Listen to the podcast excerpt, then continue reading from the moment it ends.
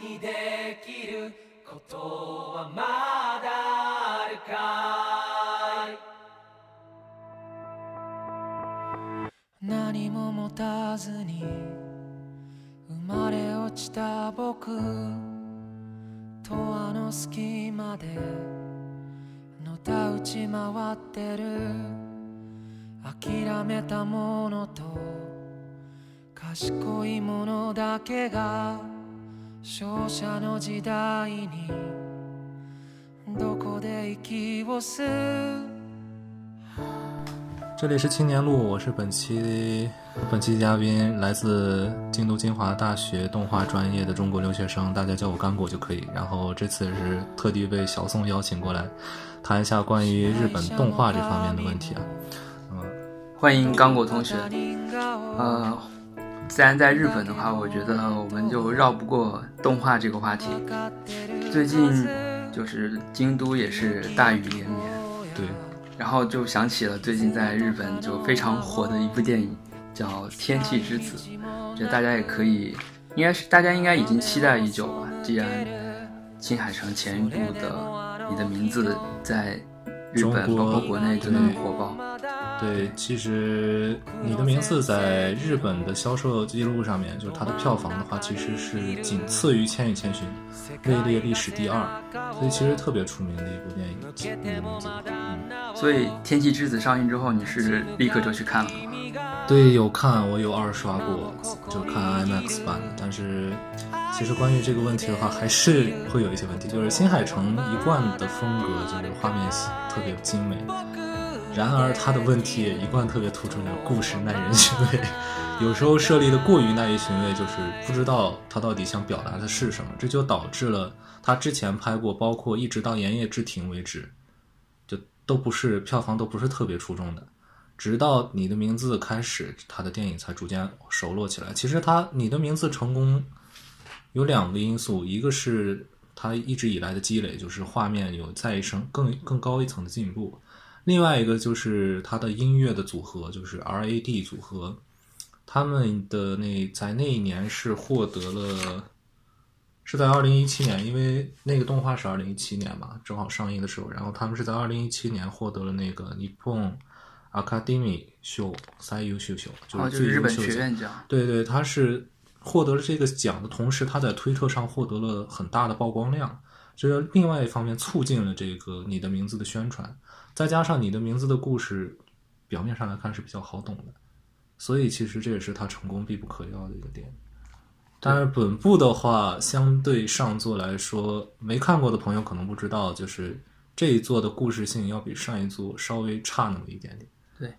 现在是剧透分割线，如果没有看过的我同学可以哦不会不会剧透，不会剧透的。啊，主要就是主人公从一上来开始就对就在跟世界为敌，跟以前的动画电影不同。因为以前的动画电影，无论是在哪个世界当中，其实主人公都是要去拯救这个世界，或者说拯救他想拯救的人吧。呃，这一座虽然也是逃不出这两个定律，但是这一座的话，它里面直接一上来，从各种意义上与整个整个世界观为敌，这个就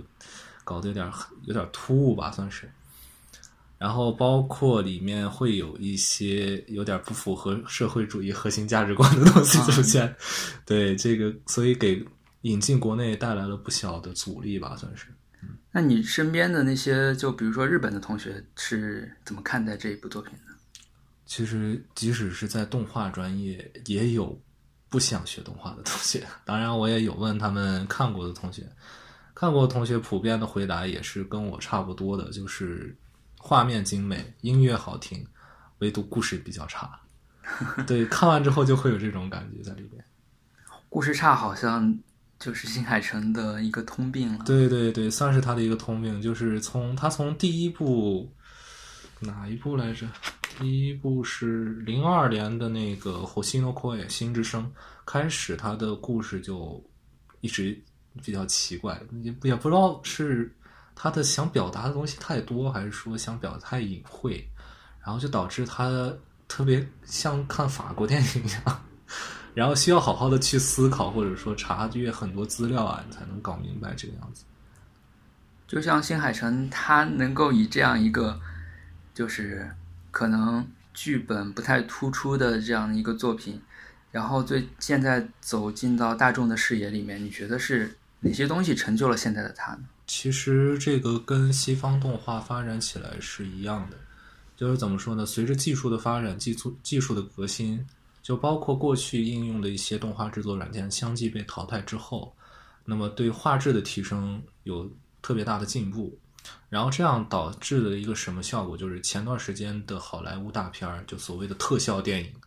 特别的火。即使说这个剧情完全就是爆米花电影，你不需要考虑这个事情谁杀了谁，你出于什么因果，你不需要考，你就看特效就好了。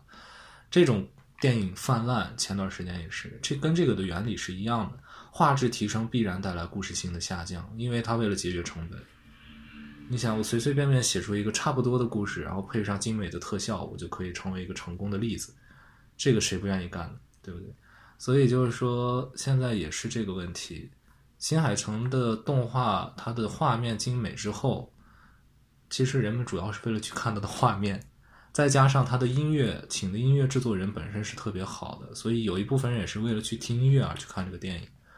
这是他成功的两个条件，并不是说是为了欣赏多么感人至深的故事而去。对对对，而且就我发现，其实很多人看新海诚的作品之所以就比较触动嘛，其实真的跟他的那个故事情节，包括情感方面，跟这些关系并也许并不是很大。很多人是因为有了自己在东京，尤其是新宿的那种生活经历，会发现，哎呀，自己的生活就这样如实的被展现在电影里面。对，也会有这样的情况，但是毕竟人家是在本土上映的电影，肯定要先首先要先考虑到是本土的一些观众。对对对。对，就像我这次看《天气之子》的时候，就会看到很多就是在新宿的那种地标性的建筑，甚至不能说是地标，只不过是可能就是随路边随处可见的那种风景。但是，一旦它出现在电影里面，你会就觉得自己和这个荧幕是有一种息息相关的你感觉。会你会感觉自己在像看照片一样那种对感觉，对对你就感觉身临其境的感觉。对但实际上，你要去仔细考虑新海诚每一部电影的话，他每一个角色的塑造，你都感觉不够深。对就即使能感受到这个主角的灵魂，但是只是在这部电影当中这一个多小时的过程里，看完这部电影之后，你再去想这个主人公，你就会发现他其实有点空泛。就比如说，你现在去回想你的名字的男主，你会发现他没有什么特别惊艳的一些性格点，或者说特点在里面。但是宫崎骏的电影就不一样，宫崎骏历来的动画电影喜欢的人很多，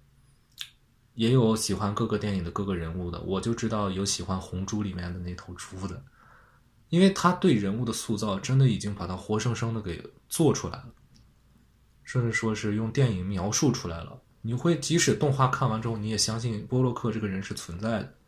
但是你 看完你的名字之后，我没有这种很深的感觉，就是米茨哈或者 Taki 这两个人是真正存存在于这个世界上，我是没有这种真实感在里面。他们也许就是那种太平凡的人物吧，就是不是像文学作品中那种非常典型的，能够让我们留下非常深刻记忆的那种人物形象。我觉得倒不是因为这，也许有这部分原因吧，就是真的是他们的表现跟正常人有点过于相近。对对对，还有就是什么呢？就是宫崎骏电影里面一般用很少的篇幅去讲述恋爱这个事情，然而新海诚不同，新海诚基本上相反，基本上是以恋爱为主，甚至说爱情为主，这是他历来电影的特征，跟宫崎骏有很大的区别。虽然说宫崎骏，你像打个比方，在《天空之城》当中，男主和女主，你可以看出来男主是喜欢女主的，但是我就是不说，我就把它，你可以视它视它为友情，你也可以视他为爱情，这个根据观众来看，当然我不说。但新海诚不一样，我上来就告诉你，这个人是喜欢这个人，他是要追这个人，然后因为追这个人，然后与这个世界产生了矛盾，然后进行这个故事，会有这种感觉。所以他对人物的塑造其实上是不充分的。对对对，就像包括他的作品，也确实像你说的一样，一直是落脚于那个男女之间的爱情这方对面，对，就是可能也和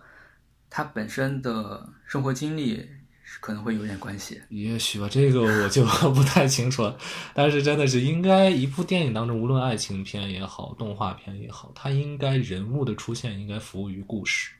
而不是说故事服务于人物。这样的话会感觉很突兀，就是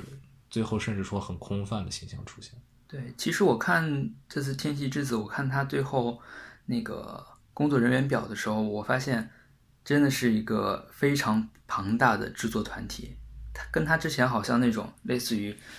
嗯小作坊式的，就是个人工作室形式的，已经完全不一样了。啊，对，是这样，是联合有联合很多工作室，而且你会发现在制作名单里头有很多中国人的名字。中国人、韩中国人、人、韩国人，甚至说越南人，或者说美国那边来、欧美那边来的人，他的名字都会写在下面嘛，所以你会发现，真的是本土的这些员工会变得特别少。这一方面跟资金成本有关系，另外一方面的话，实际上就是日本的动画产业一直处于一个衰落的状态。哦，嗯，所以说日本的其实是我们现在看起来是一个动画大国，但实际上是也是人才有点青黄不接的这样一个状态。因为日本一直面临这个劳动力不足的这么一个状态，少子化导致的嘛。然后人才补不上来的同时，动画产业面临另外一个问题，就是普遍的收入低。这样的话就会打击更多的想要做动画的人的一些动力。你想，你连自己都喂不活，你拿什么去做动画？纯纯靠爱发电的，你能发多长时间的电呢？然后的话呢，我这儿也有个数据啊，就是二零一八年七月份统计的，就是日本官方统计的一个，就是截到截止到二零一八年七月为止，然后日本一共有二百五十五家动画公司，包括包括工作室啊，就是大小的那种。然后其中呢，有百分之九十的动画公司和工作室分布在东京二十三区或者东京周边，反正就东京都那一片嘛。然后剩余的百分之十是在京都有一部分，或者说在其他市县分别单独的那么几个。然后的话，到从两千年后，有百分之呃有一百五十家这个小型的怎么说？不能说小型，就是动画工作室吧。它是处于一种经验少或者人才不足的这么一个情况出现，所以其实从这方面就可以看出，其实动画产业在零几年开始的时候，它有一个怎么说春笋般的一个冒出吧，呃，突然出现很多新的动画公司，但实际上本质没有对动画产业进行了什么推动，没有，反而说有可能会导致部分质产就是作品质量下降。比方说，最明显、最大家知道的，可能就是《妹非妹》的问题。《妹非妹》那部动画是因为有，也也可能是分包公司不看了，也可能是因人员短缺这个问题，就导致最后他从原画到监制等等等等一系列很多工种都是由一个人来干，这就导致他一个人的工作量过于的大。呃，各种画风崩的问题也好，剧情应接不暇的问题也好，就全部都出现了。然后再有就是《约三》《约会大作战三》的失败，也是印侧面印证了日本动画产业已经步入衰落这个问题。其实就是像我们普通观众而言，日本动画产业的衰落可能比较直观的体现在我们小时候有很多的一种长篇连载作品，然后。但是现在的话，就感觉这样这样一个比较能够长期连载，而且质量又比较稳定的作品，好像越来越少了。对，会很，确实是没有以前出现那么多了。首先，一方面的原因是制作成本的问题。为什么现在一部动画基本上是处于十二集一季这样去做？因为这样的话，它首先成本不会特别高，会有人来投资你，好拉投资。另外一方面，如果要是不对应当下的潮流，我可以立马改一个话题，对不对？这样可以止损，而且我甚至可能收益更多。总而言之，就是从金钱的方面去考虑了这个问题之后，就变成现在这个样。所以现在既然是这么青黄不接的这样一个状态，那么他们动画业界有没有想过提高这些基层的动画师的那些待遇问题？这个基本上是不用想，不可能的事情。你就像国内九六九九六的问题可以改可以改变？不可以，就因为为什么？因为当头是这个样子，就头上制定的这个政策是这个样子，那下面就得执行。你不可能，你要么就选择不干。尤其日本公司里面常年有的那种下不能抗上这个问题，就是我下面的人是绝对不可以反抗上面。这就也是当时手冢治虫创立动画公司遗留的一个问题是什么？就是说他确立的这些，无论是编剧也好，原原画一、原画二、监制、演出、监督等等，他一级一级往下压的时候，他下面的人员即使发现问题，也不可以向上面说：“我我觉得你这里不对。”你就只能去服从，除非说后面你可以跟他建议说：“我觉得这个地方不好。”如果对方接受了就接受了，不接受你也不可以强制他去接受，或者说我私私自的去改，这是完全不可以，除非你想被开除。是这样。哦，这果然是非常日式企业的一对日种做法式企业的一种做法，这也是为啥，这就顺便就导致了什么，就是活性的下降。就其实欧美那边，包括迪士尼、皮克斯公司也好，他们员工和员工之间的那些交流是非常密切的。就是我关于这个动画，我有一个特别好的想法，哎，那我们可不可以这样做，做出来一个什么效果？甚至说皮克斯每年它会都会有实验性动画，你在里面会看到一些特别新颖的一些制作手法，甚至说它有可能搬到大荧幕上是不成功的，但是它在小的里面反而突出，就会有这样的问题。这样他们其实另一方面的话，就是也是展现了他们的一些能力吧，可以这么说。那现在，因为刚果同学现在是在日本的动画学校，是应该说是呃日本动画专业进行学习。那么就你的感觉，在你的专业里面，那些包括你的同学，你们平时是一种怎样的学习状态呢？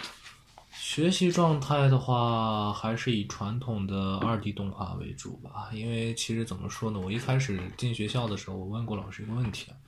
就是说他关于中国动画是怎么看的。然后他认为中国动画的话，他跟我说的，他认为中国动画现在主要是以三 D 为主，确实现在也是这个趋势。但如果要是让日本去走这个三 D，实际上有可能摧毁了日本的动画产业。日本不是没有做过这种尝试，他有做过，有很多，包括《宝石之国》。里面就是基本上采用了 3D 的制作，但是你会发现反光度太高了，这个问题他们暂时也是解决不了。就是即使说我可以把背景画成新海诚那样，我用 3D 建出来模，建出来跟真实差不多，然后我上色也简单，但是人物没法变，因为日本动画传统动画的人物都是一个平，就你看他的脸，他不是说把五官刻画特别清楚，反而是一个细别的纹路，然后去区分这是鼻子，这是眼睛，甚至说眼睛夸大特别大。让你看的特别可爱，是这个问题，他没有办法把这个进一步的真实化，这个是做不到的。所以其实现在这个这方面人物该如何变这个问题，还是没有处理的方法。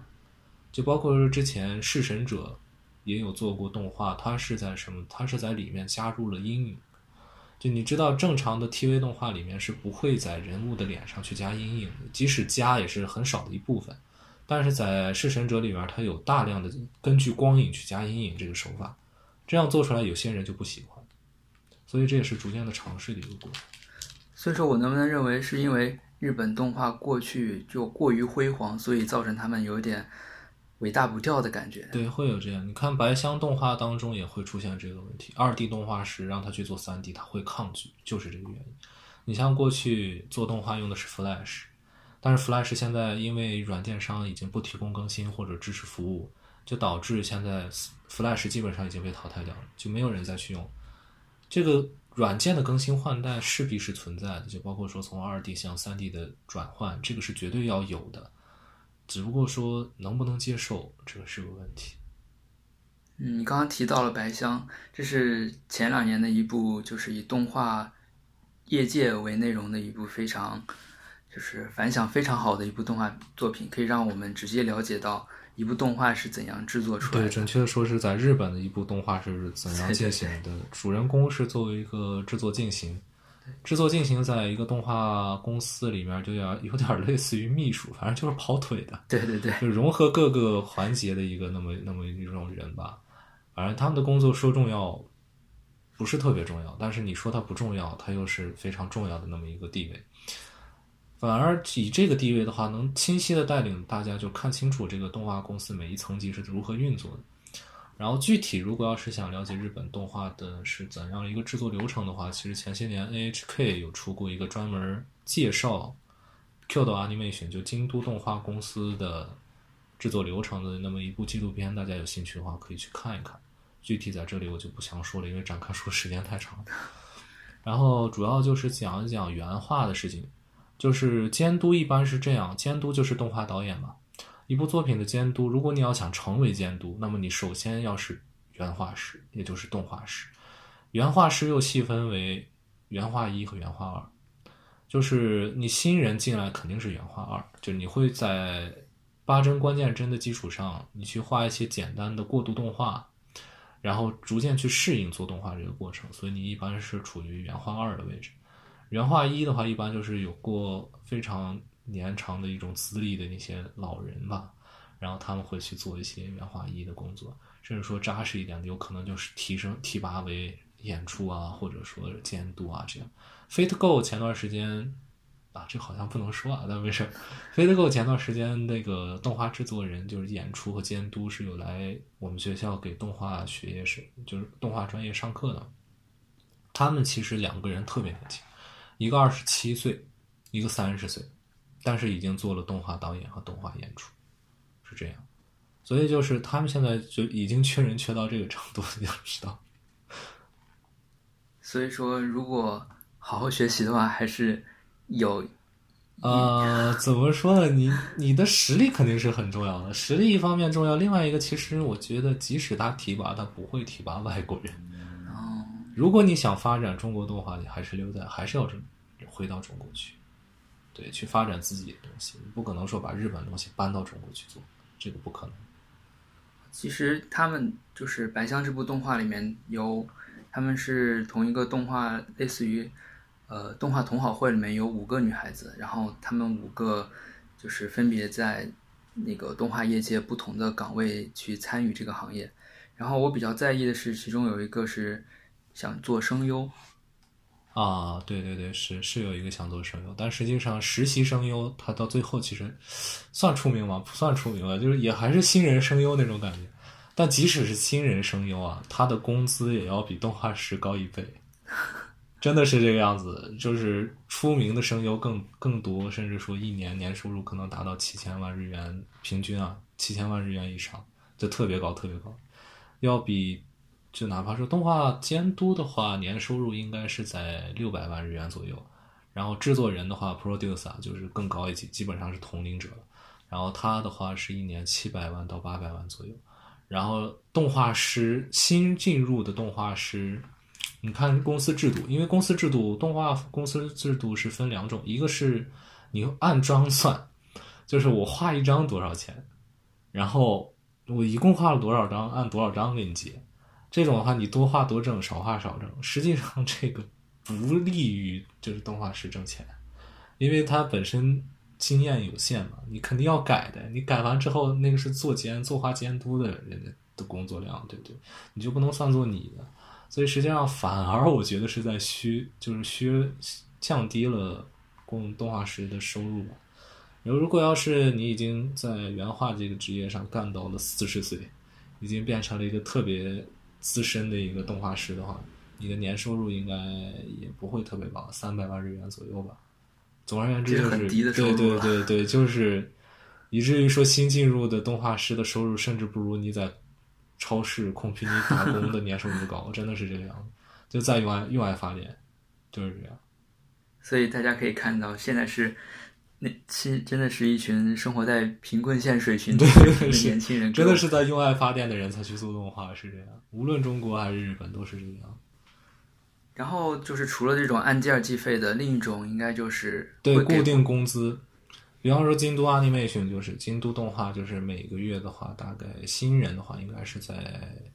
十八万日元还是或者十五万日元左右，然后你如果年长稍微年长一点，一年或者两年会涨到二十万日元左右，这个其实上就已经比较高，虽然说感觉还是跟在超市打工还是很低，对，所以说我们。最后还是提到了这个令人伤心的啊，对京都动画，对本来不不是很想谈啊，就是 七月十九号今年，然后发生了很悲惨的事情啊，然后也是京都动画一共有一百六十多位在职社员，然后其中有半数吧受伤或者死亡的，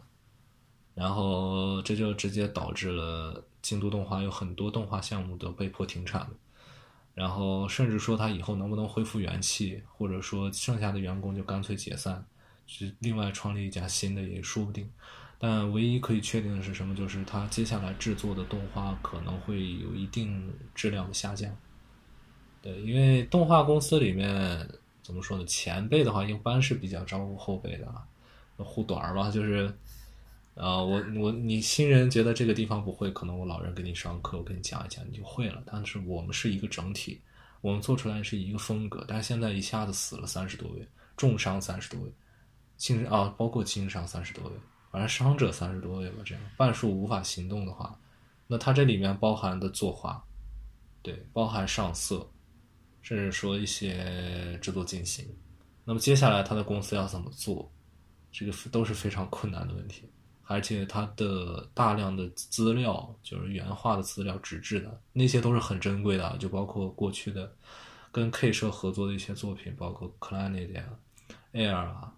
然后冰果啊那些，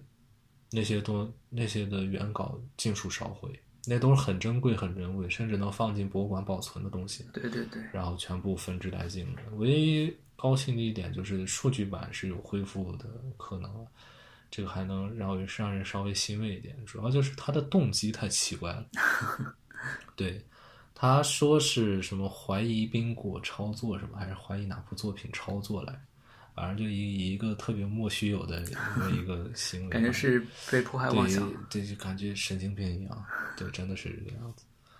而且，就网上当时流传的不是说什么京都动画的 staff 为了抢救原稿，然后被烧死在火里，其实是不存在的。就当时因为犯案者用的是汽油，汽油的燃烧速度是特别快的，又是用了一升以上，它燃烧起来非常快，人们根本就没有反应，就已经被火堵在里面。再加上有毒物质那种气体在大楼里面蔓延的话，实际上。你跑都来不及，更不要想着说去拯救花宝，这个这个不，我觉得不存在。而且后面他对尸体形状，就是尸位导尸的那个地方的一些调查，然后也是证明了这个事情，就是没有人去是因为拯救原告死在路上，全是因为失氧，就缺氧或者直接烧死这样。所以说，当时这个事情应该是在。尤其是你们那些学动画的同学当中，对，有很多人是为了去京都动画，然后来的京都精华大学这边学动画嘛。甚至说你在东京学的，有可能也想来京都动画，因为特别有名，而且京都动画的收入算是比较优秀的吧，对，比较友好的，所以想去的人特别多。但是发生这个事情之后，那么其实是有点看不到日本动画未来希望的这种感觉。那现在他们那些年轻的动画人，他们主要来自哪里？年轻的动画人怎么说呢？按 cos 现在去年的这个毕业去，哎，就是就业去向来看的话，是仅有百分之二十到百分之三十的人选择继续就业这个 animation 公司啊，或者说参与制作这样。然后其他的人的话，有一部分是去做了游戏，就转到游戏行业里面去了。然后有一部分的话是选择了其他的设计学，或者说其他跟动画完全不相干的职业，还有百分之十选择不就业，啃老或者怎么样，这个就不得而知。你 这也是日本非常典型的一一类人的生活方式，算是吧，反正就比较悲惨。那除了就是这种专大学里的动画课程方向的，还有哪些就是？可以通过自己的在校学习动画的经验进入到这个行业里，就是各种专门学校嘛。对对，是专门学校，因为日本制作动画的大学有，就是有动画大学，就开设这个本科这个职位啊，怎么说学位吧，这个资历的，一共现在京都这边是只有一个京都精华，然后其他京造应该也有啊，你们这个具体我不太清楚啊，然后。东工艺的话是有的，然后东工艺的动画现在我去看过他们历年的作品，也是做的还 OK，但是啊，总归还没有京都精华那么强。对，然后一般来说，你要是为了学技术的话，可能就会选择一家专门学校，然后去学动画，因为它有的专门学校和企业是有对接的。就我在这边，我就专门学这个公司是怎么制作动画，它的风格我学会，我直接毕业就可以去他们公司公司工作这个样子。他们是有一个协约的，就包括京都动画也有跟他签订协约的旗下的一个专门培养人才的这么一个专门学校是有。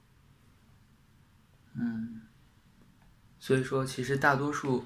学习动画以动画为专业的人，最后其实并没有进入到这个动画行业。对，是这样。中国其实也是这个样子，就是说，嗯，我学动画，未来出来之后，因为工资的问题啊，或者说因为太劳、过于劳累的问题啊，然后选导致了我放弃了本职业，然后去做一些轻松一点的职业，这个经常有的事情。所以，像我从一个局外人的视角来看，就觉得现在的，嗯，包括动画产业，好像有一种呃本末倒置的感觉，就是动画的各种周边产品可能卖的火热，但是真正的产品源头却有点面面临着人才储备不足这方面的问题。啊，就是后期乏力的问题吧？对对，确实是这样，因为人家做的是一套嘛，人家的产业体系是完整的，所以其实一个动画火，那么它紧接着它的周边销售会增加，但是也仅此而止，因为新的故事、好的故事逐渐在变少，这就势必导致一个产业的没落，再加上它相关行业没有什么新的突破，也让人看不到这种突破。然后实际上这样就是一直处于一个走下坡路的这么一个状态，而且相关人才的流失，你要知道，在同等条件下，动画师转去做游戏的美术或者原画什么的，他的工资要好的很多，这就导致一些人才因为活不下去，然后转行，这种情况也有很多。那么这样人才又相继流失，那其实是更灰暗的这么一种前景。对，其实就包括我们刚才谈新海诚的时候，说我们现在去电影院看一部新海诚的电影，可能仅仅是就出于纯粹那种视听享受。就包括现在的很多那种新番吧之类的，就我们感觉只是为他的其中的那种人物买账，就是人物那种人物，也不是说他的角色塑造有多么多么的出色，而仅仅是出于他的那种形象上的，就是说白了，就是为了买手办吧。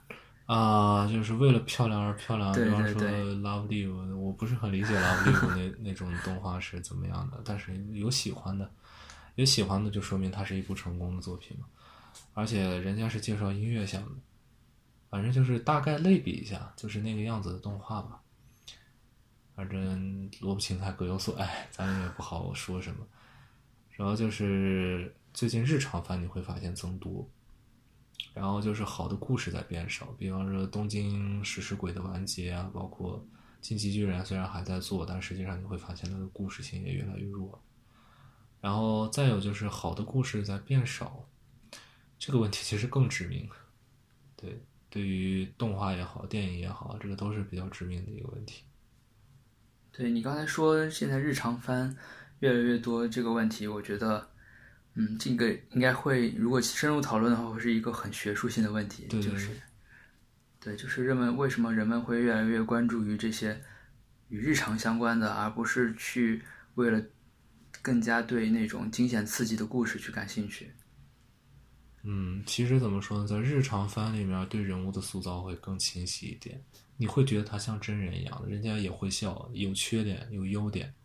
人家有可爱的点，有讨厌的点，你会感觉他是跟真人一样。但是在一些动画电影当中，他为了节省篇幅，你会发现主人公要么是个圣人，要么是个神人，他是一个完人，对对，他是个各个方面都很出色的人，即使有问题，也可以被他的优秀所掩盖的那种人。其实一般来说，这样的话，咱们会觉得他是电影当中的形象，不会把他真实的融入到实就生活当中来。一个是这个问题，然后就是其实日常的制作要比热血漫画或者说战斗番要更难一些，因为在日常里面，他们不涉及战斗，没有生死的矛盾，而单纯是生活的这些鸡毛蒜皮的小事儿。所以其实怎么处理故事，让它既有趣，又有矛盾，又可以有怎么说起伏波折那种吸引人的能力，让你能继续看下去，这个是非常难的。所以这个在技术表现、故事表现上面其实是有一定进步的，我感觉。其实我们刚才说到的京都动画，就是非常擅长制作这种日常向动画的啊，京都脸嘛，对吧？有人甚至说就是京都脸，你换一个瞳孔颜色，换一个头发发型，它就是另外一个新人物。但其实京都脸也是在不断进化，你可以看往年的那个动画，你会发现逐渐逐渐在变化。而且比较典型的就是京都腿，就那个罗圈腿，就是在中二病也要谈恋爱里面出现的，对小小鸟六六滑吧。然后他的腿就是典型的京都腿那种形象。然后像京都的那些，就比如说日常，还有冰果、凉宫春日，这些都是一些非常非常日常的一些。对，京都动画最出名的一部作品应该是《凉宫春日》。对，这个当时是在历史上有过记录，虽然说在中国可能没那么火，但是在日本是非常人气高的一个作品。其实我一直我有一个那种类似于偏见之类的吧，就觉得可能因为一部那种季番动画它的制作，尤其是看了白箱之后，会感觉它牵涉到那么庞大的人群，就是。而且是环环相扣的，我会觉得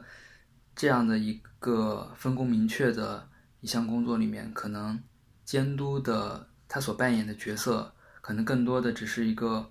类似于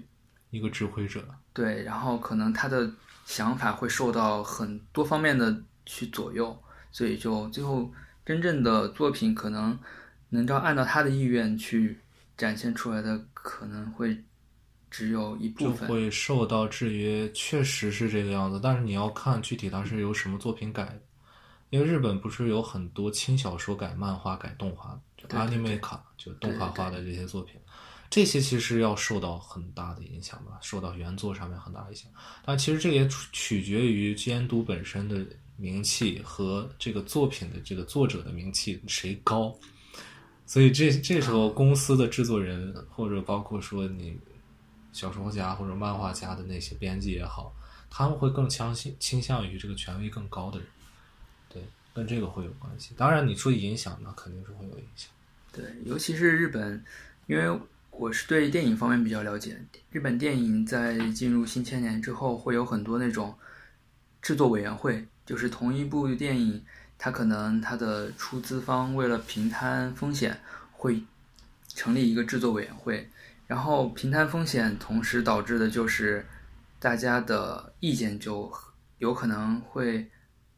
很难统一，或者说最后统一出来的意见是一个需要多方妥协，然后最后可能是非常稳妥，然后那样一个嗯，就看起来就是呃无功无过的这样的一个意见，就是甚至是可以说是平庸。但是实际上，无论制作人员啊，包括演出，或者说编辑啊，或者说一些辅助编辑啊，过来跟你说了什么话，包括制作人跟你说的话，最后取决于还是监督。监督拍板说这个能上，他才能上。如果他不能上，这个问题你要么就继续跟制作人去协调，要么就跟原作的作者协调这样子。如果要是本身是这个作品就是我想的，那这就更简单了，因为是我想的，所以我想怎么做就怎么做，这个就不会受特别大的影响。但是会有一个 一个问题，就是监督也是人，监督会做出一些匪夷所思的剧情，在他看来特别好，但是在别人看来特别奇怪，甚至说不符合不符合商业化规律的那么一些剧情。这样的话，其实这种时候的话，他的思维肯定是要被引导的，就是说你这样做是不合适的，我要把你扳正这个样子，肯定会有这样一个会议吧，算是啊，这就是。制作方面对于导演的那种制约吧，对对，算是制约吧，因为毕竟制作人是出钱的，你还是要听制作人的话。对。那像日本有没有那种纯粹是让导演自由放飞的那样一些企划？独立制作人，包括游戏也是，游戏有独立制作人，游戏独立制作就不受资金或者说时长或者说剧情不受这任何制约。那么这样制作出来的作品其实是有很强的主观移动性在里面。就是我主观想做出来是这样，那我做出来就是这个样子。就包括推特上前段时间特别火的那个，虽然说画的不太好，但是挺有意思的那些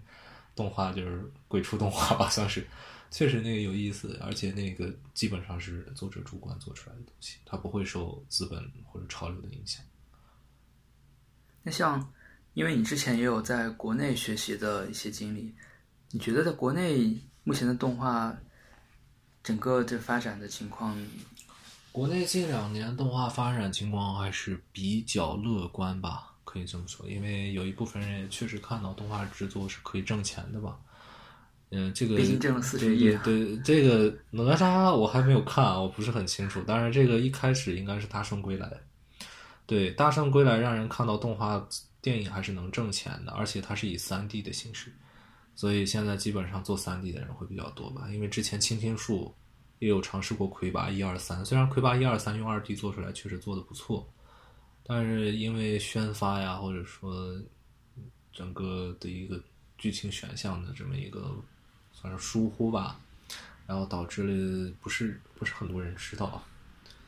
对这个问题，然后就导致二 D 动画在中国发展还是没有一个看不到一个头吧，反而三 D 动画现在发展挺不错的。这是因为中国是因为发展的很晚，所以就赶上了三 D 动画的这样咱们发展可不晚，咱们发展和西欧也好，和日本也好，咱们发展是同时发展，可以这么说，都是新兴产业。咱们当时都有万氏兄弟，都有同时做，但只不过到后面国家开放那个市场，要让那个下去竞争的时候，其实出于一个好的目的，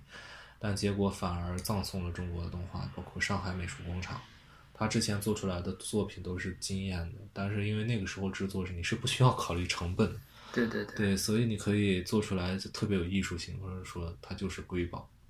但是你放开之后，金钱一介入之后，就会制约很多东西在里面，然后就导致咱们的动画产业越来越比不过其他两家，甚至说咱们没有形成统一的风格在里面。那你觉得现在发展到，尤其是我们现在出现了这样的一个爆款的作品，那我们还能从日本现在学习到或者说借鉴到哪些东西？其实日本的话，因为日本属于东方嘛，其实你要借鉴人家还是故事，就人家在处理热血的时候是怎么处理，人家处理战斗是怎么处理，怎么又可以省帧，就可以又节省成本，然后又可以画出打击感那种效果，这个是可以从日本上面进行一些学习。就包括说，人家虽然二 D 方面更精通一点，但是有些时候用二 D 不是说做不出好电影，它的未来还是有潜力，不是说完全消失。你说三 D 出现完全可以取代二 D，不可能，对不对？电子书出现完全可能取代书籍、纸质书籍，不可能，它也取代不了。所以说二 D 不可能被取代，二 D 还是会存在下去。所以说咱们二弟还是要跟日本进行一些学习，毕竟人家走的比较，已经比较快。那现在国内的这种动画方面，在人才储备上是一个怎么样的状态？啊、咱们国家受限于技术学校，就是专门学校，其实在咱们国家没有受到特别高的重视，认为学习成绩不好，或者说一些怪才才会去的地方。但实际上，在日本的话，专门学校的地位其实跟大学是差不多的，只不过一个是偏理论，一个是偏技术。对他出来之后，可能这个人专门学校出来的人，他就很很高的技术储备性，甚至说他可以出来就可以被企业利用。就我就可以直接去工作了，直接可以上手，这个是比较好的。但是咱们国家现在这方面还是比较缺吧，主要还是靠大学里面在做。但是比较好的一点是什么？就是近年来中国的一些大学吧，也陆陆续续开设这个动画产，就是动画专业，然后也有看到同济大学也好，一些大学的毕业展的作品吧，然后里面有比较好的作品出现，这个是比较好的一点。所以说前途还是很光明的。说不上光明，但绝对说不上灰暗，就是这样。咱们要比日本的情况好很多。就像《流浪地球》打开了中国科幻电影的新篇章一样，《大圣归来》其实也是打开了中国动画电影的新篇章，三 D 动画。对，其实我们现在就无论是产业方面，还是整个社会对于动画这项艺术的这项怎么说，这项文化产品的认识方面，都觉得还在处于一个刚起步的状态吧。对，咱们其实一直经历着西方或者说日本的一些文化侵略，说白了这就是文化侵略，人家把人家的审美观就直接强加在咱们孩子身上。小孩看完《冰雪奇缘》之后，他会问：为什么我的皮肤不是白的？为什么我不是可爱的？为啥我不会说英语？他会有这种想法产生。虽然幼稚，但是这个会对孩子造成一些影响，这就是文化侵入。包括说，为什么现在这么多精美？为什么说这么多今日？跟这个其实也有关系。文化侵入这个东西，你说它大，说它很大；说它小，它也很小。对，等我们这一代到了四五十岁，甚至是六七十岁，对我们可能会看到更好的。这样这样来说的话，真的还挺乐观的。嗯，这样考虑确实，咱们必须要乐观一点，即使灰暗，咱们也要乐观一点，不然就活不下去。行，非常感谢刚果同学今天给我们讲这么多关于动画行业的一些。呃，其实还是冰山一角吧，算是。对，因为动画行业毕竟还是东西特别多，包括专业性的东西啊，或者怎么样的东西。呃，只不过是说什么，你如果真的想要做动画的话，肯定是要抱有强烈的那种无私心在做，就真的是你自己喜欢这个东西，然后你才去做这个东西。如果你要真的想怎么说弘扬中国动画行业，那么你就首先要怎么，就是要提升自己的能力。对你无论选择来日本留学也好，选择去美国留学也好，但是你最后终归是要回中国去，因为那才是你的家，你的文化烙印。你只有通过这个文化烙印，